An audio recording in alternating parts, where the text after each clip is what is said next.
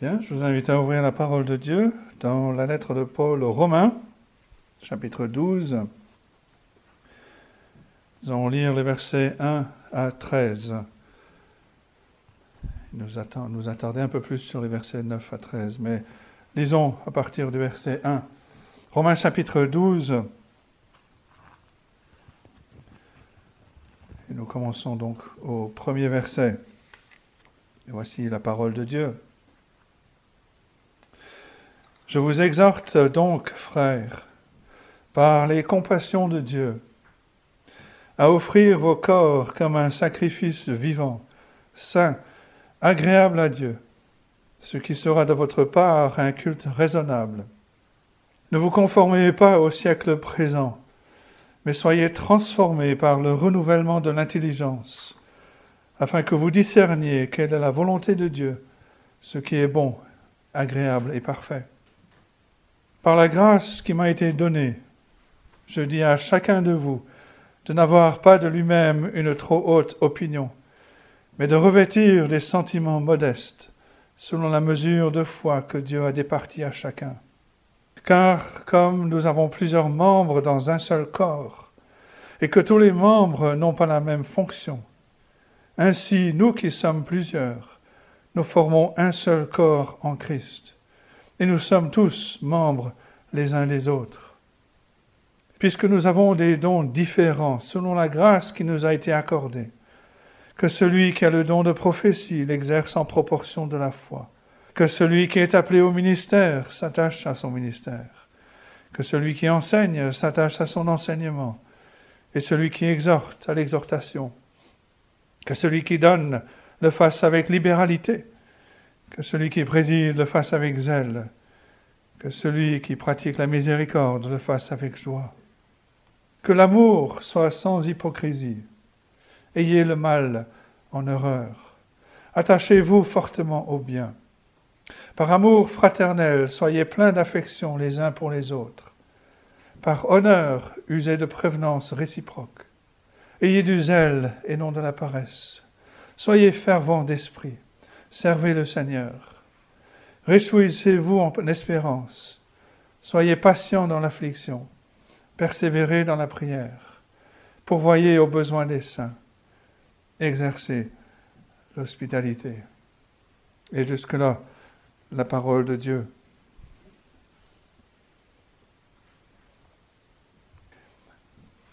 Il y a plusieurs images dans la Bible pour euh, décrire l'Église.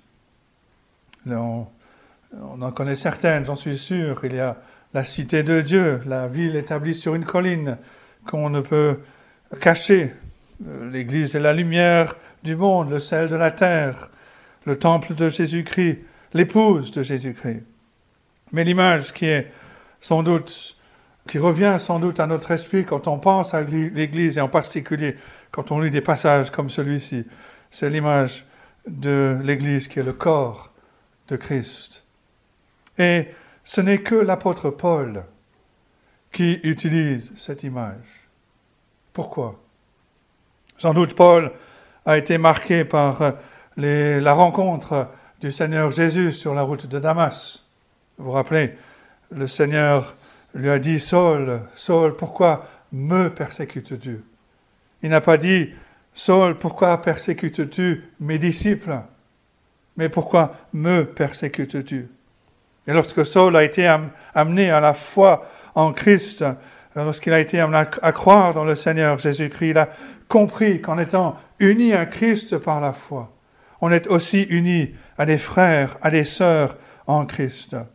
Il a compris que l'Église, cette nouvelle assemblée, c'était bien plus qu'une simple, simple nouvelle organisation. Il a vu la réalité de la communion des liens qui étaient tissés entre les membres du corps de Christ, que c'était un corps vivant. Et quand Paul pourchassait les disciples, en réalité, il persécutait le corps de Christ. L'Église est un corps, un corps vivant, un corps qui respire, un corps qui grandit. Et c'est ce que Paul décrit dans ce chapitre 12 de sa lettre aux Romains. Dans les onze premiers chapitres que nous avons vus de cette lettre, Paul à expliquer pour nous ce qu'il appelle ici au verset 1 du chapitre 12 les compassions de Dieu.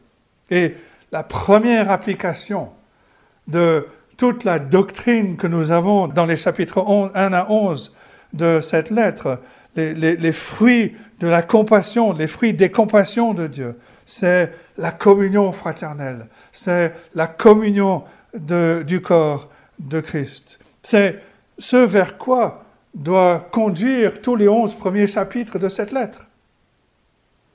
Les fruits de la compassion, les fruits des compassions euh, de Dieu, c'est la communion du peuple de Dieu, du corps de Christ. Et ce matin, nous allons diviser le message en, deux points. Tout d'abord, voir la constitution du peuple de Dieu et ensuite le mode de vie du peuple de Dieu. La constitution du peuple de Dieu, ou comment sommes-nous réunis pour former un seul corps? La première chose à souligner, c'est qu'il faut reconnaître qu'il n'y a qu'un seul corps. Ce corps est unique.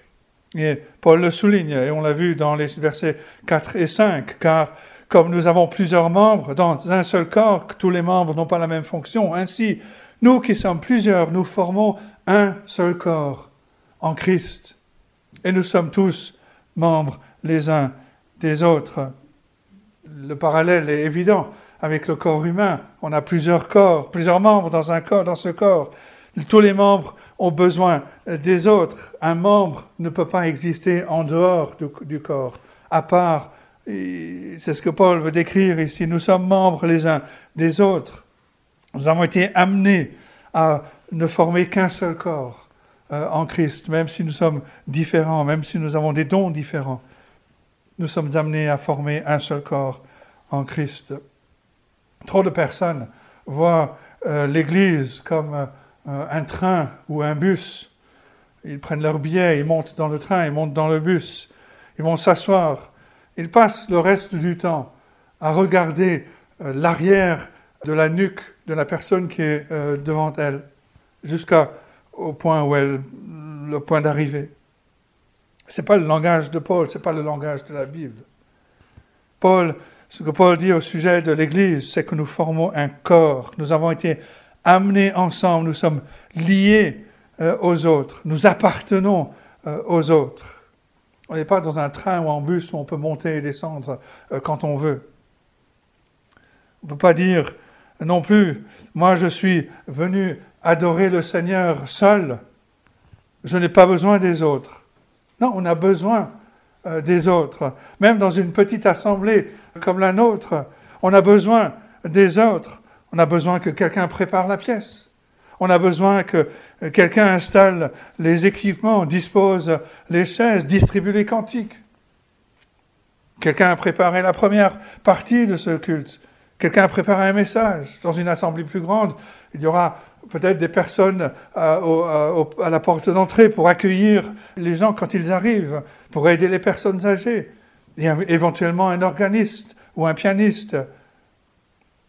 Et cela souligne à chaque rencontre le dimanche matin, chaque fois que l'on se retrouve, on a une parabole vivante que nous avons besoin les uns des autres en Christ, nous ne sommes pas seuls. Christ ne nous a pas sauvés pour que nous vivions dans ce monde sans connexion avec les autres. Il nous a amenés ensemble afin que nous soyons membres les uns des autres. Mais quel est le secret de cette unité? Comment se fait-il que nous pouvons être unis, que nous pouvons avancer ensemble? Comment se fait-il que les plusieurs deviennent un?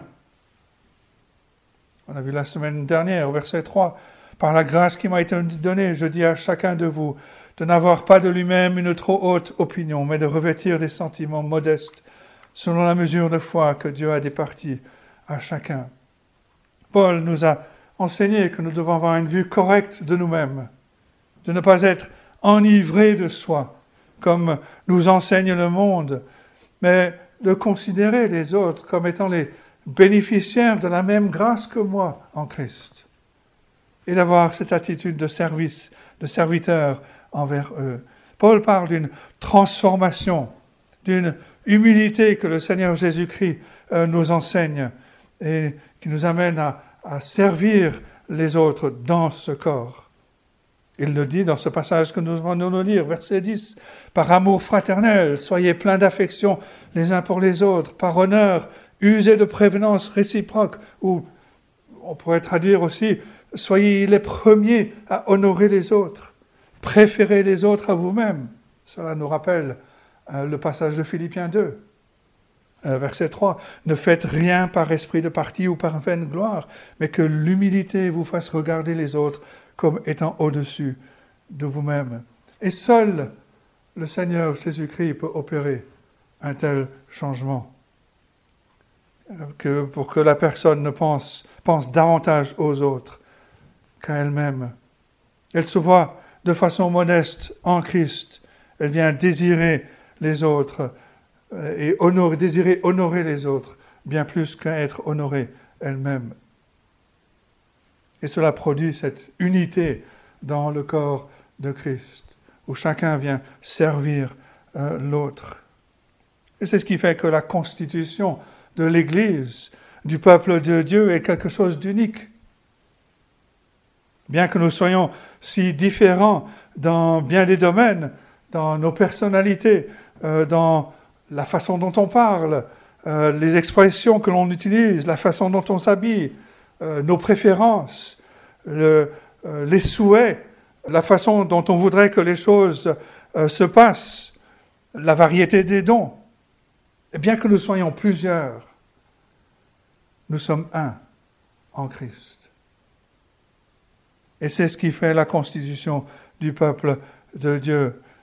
Dieu nous prend d'origine différente, de personnalités différentes, avec des dons différents, et nous amène à former un seul corps.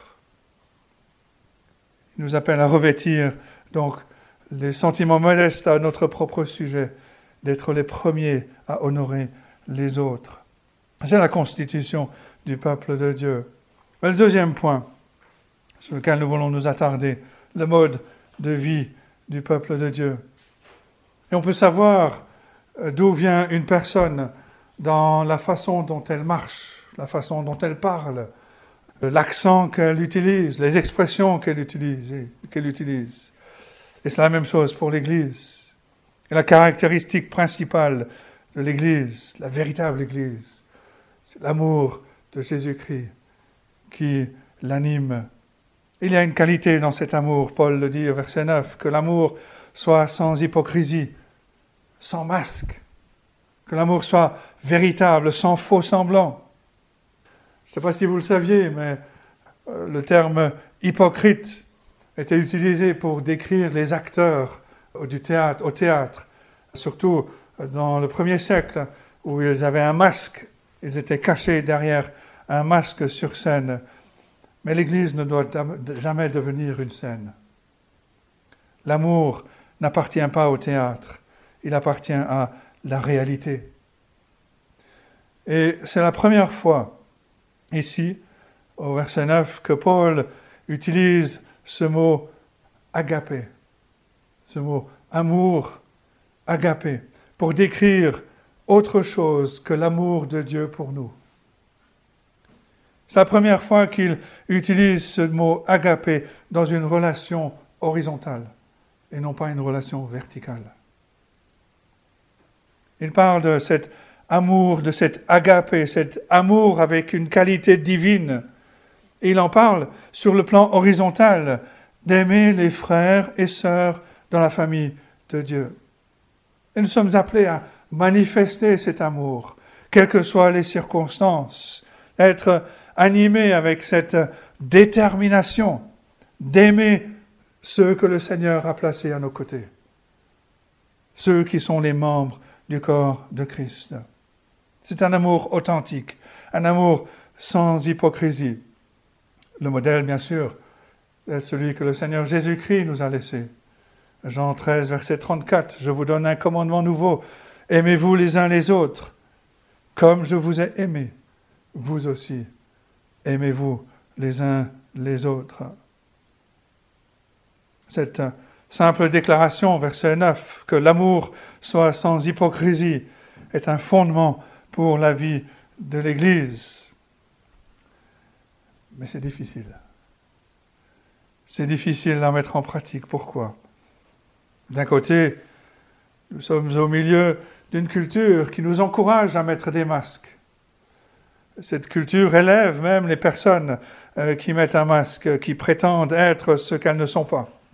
Ce monde nous encourage à faire la même chose et c'est parfois tentant de mettre un masque, de ressembler aux autres qui mettent un masque et que le monde met sur un piédestal. Il y a aussi le problème, un autre problème, c'est que on a appris la politesse, on a appris, on a eu une certaine éducation. Et parfois, on va utiliser la politesse pour, encore une fois, cacher des, peut-être même jusqu'à une, une animosité contre quelqu'un. On va, on va utiliser le langage euh, par politesse, mais il n'y a pas de véritable amour. Mais il y a aussi le danger de se tromper soi-même et d'imaginer que euh, l'on aime les autres, mais en fait on n'a aucun intérêt, on ne s'intéresse pas à leur vie, on ne s'intéresse pas à eux. On pense faire un bon travail, mais euh, on ne s'intéresse pas euh, aux autres. Et on trouve cette attitude partout autour de nous, dans le monde. Mais si nous voulons aimer, comme Paul nous exhorte à aimer, à aimer sans hypocrisie, sans prétendre, et si nos vies ont été transformées par la grâce de Dieu, alors une vie animée par un tel amour n'est pas une option. C'est la description de la véritable Église, de véritable enfant de Dieu dans l'Église. Paul n'est pas en train de dire euh, revêtez-vous de cela quand vous le pouvez. Paul n'est pas, Paul plutôt est en train de dire que non, c'est un marqueur d'une vie qui a été transformée par le Seigneur Jésus-Christ. Ce n'est pas une option, ça fait partie de cette nouvelle identité de cette nouvelle nature que nous avons en Christ, que Dieu nous a donnée en Christ. C'est parce que nous suivons celui qui est notre grand frère, le Seigneur Jésus-Christ. Nous sommes de plus en plus transformés par le Saint-Esprit qui nous a été donné, par la parole qui nous a été donnée. Nous sommes de plus en plus transformés pour ressembler de plus en plus au Seigneur Jésus-Christ. Notre amour ne peut pas être faux. Ça ne peut pas être un masque que nous mettons. Ça ne peut pas être rempli d'hypocrisie. Si nous suivons le Seigneur Jésus-Christ, alors nous voulons le ressembler et nous voulons aimer comme lui-même a aimé. Et Paul continue, à la fin du verset 9, Ayez le mal en horreur, attachez-vous fortement au bien, fuyez le mal, toute forme de mal. Paul parle de haïr le mal. C'est intéressant de noter que l'amour sans hypocrisie nous amène à haïr quelque chose, à haïr le mal et être collé au bien, de s'attacher, d'être collé au bien. Et continue verset 10, par amour fraternel, soyez pleins d'affection les uns pour les autres.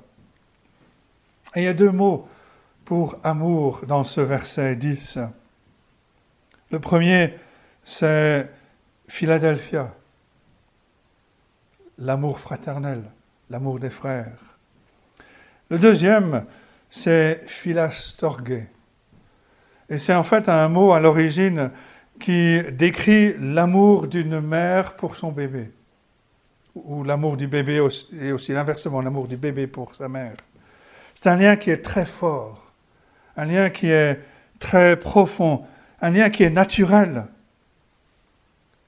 Et ce que Paul souligne ici, c'est que il n'est pas seulement question d'avoir une affection fraternelle, mais il y a un storgé, un lien qui est très profond.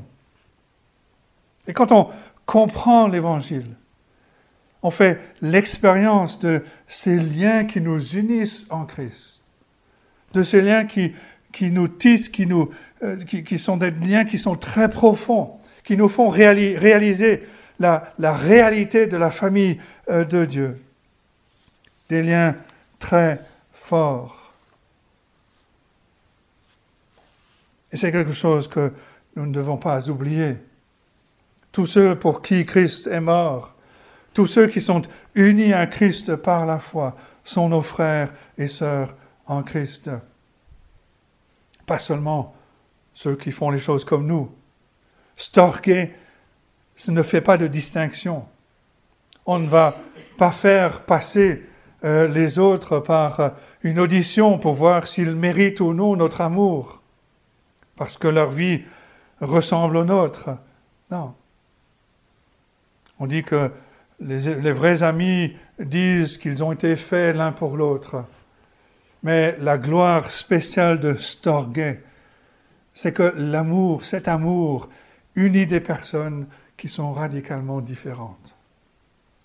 Des personnes qui, si elles ne s'étaient pas retrouvées dans la même assemblée, vivraient sans doute de manière indépendante, sans se préoccuper des autres.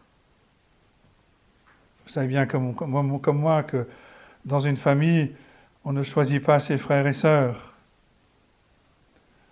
L'aîné se rappelle un moment où tout allait bien, et puis est arrivé un frère ou une sœur qui est venu tout bouleverser.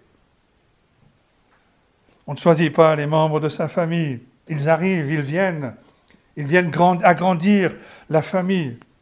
Et ce, mot storge, philastorge, décrit cet amour entre des personnes qui, si elles ne s'étaient pas retrouvées dans la même assemblée, elles n'auraient rien à voir les uns avec les autres. Et c'est la description de la famille de Dieu.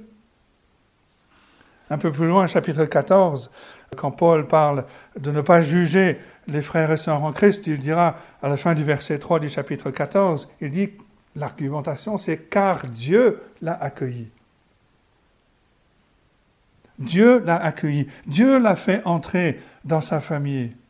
C'est Dieu qui lui a donné la nouvelle naissance. Et nous sommes appelés à manifester cet amour storgué, ce lien fort qui nous unit en Christ, sans discrimination. Quelqu'un un jour a dit, les chiens et les chats devraient être élevés ensemble, car cela élargit leurs esprits. Et c'est ce qui se passe quand on entre dans la famille de Dieu. On rencontre toutes sortes de personnes. Et Paul nous dit que ce philastorgué, c'est ce sens profond de, de connexion avec des personnes que nous ne connaissions pas auparavant, des personnes qui nous sont données, que nous aurions sans doute peut-être pas choisi, mais nous découvrons ce lien spécial en Christ. Et nous voyons ensemble des choses que nous n'aurions pas pu voir sans ces personnes. Et c'est ce qui fait toute la richesse du peuple de Dieu. Cela ne veut pas dire qu'il n'y a pas d'amitié naturelle dans l'Église. Cela ne veut pas dire que nous n'aurions pas choisi certaines personnes euh, dans l'Église. Mais Paul n'est pas en train de nous dire développer ces amitiés fraternelles que vous avez, avec certains dans l'Église. Non, ça va plus loin. C'est comme une réunion de famille. Vous avez l'oncle Jean qui est un peu bizarre, la tante Jeannette euh, un peu excentrique. Paul nous dit non, voilà, aimez-les de la même manière, de la même affection pas toujours quelque chose de facile à faire.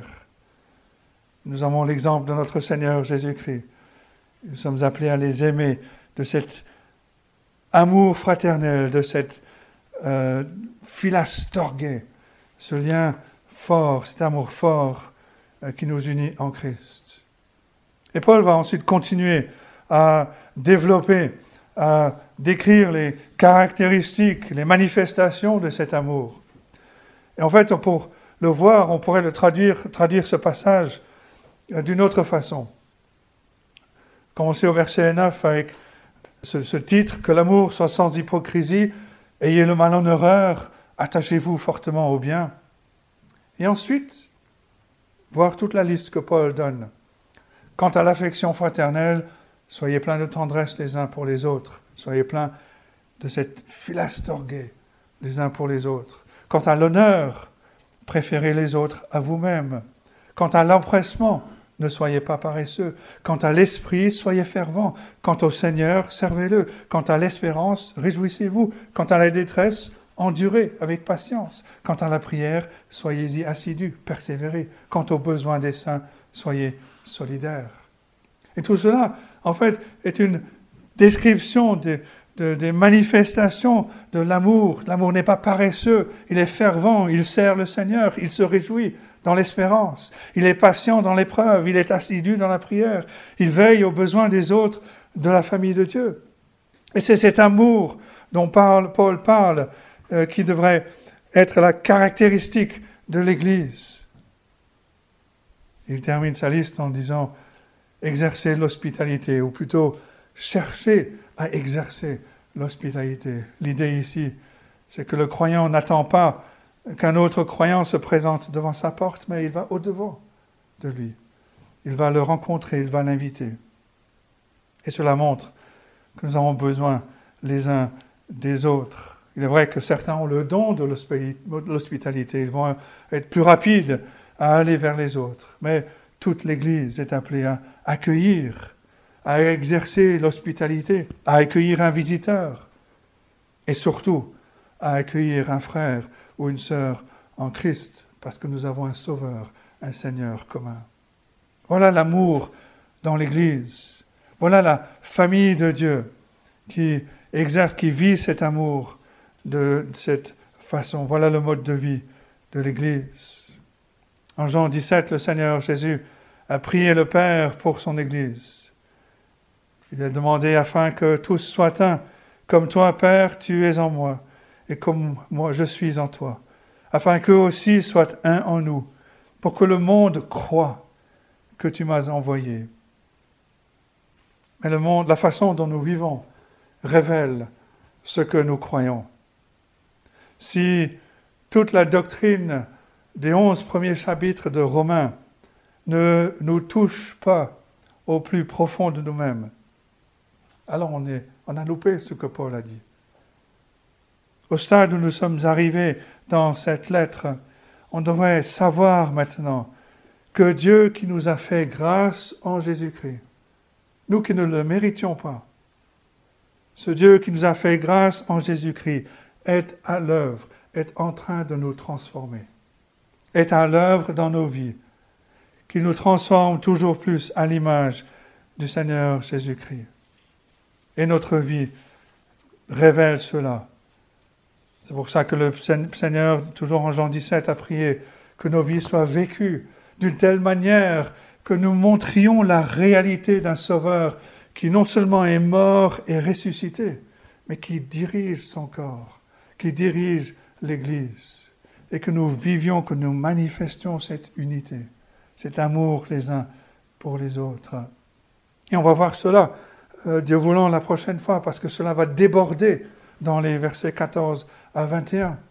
Aujourd'hui, on a vu dans le cadre de l'Église, l'amour à l'œuvre dans l'Église.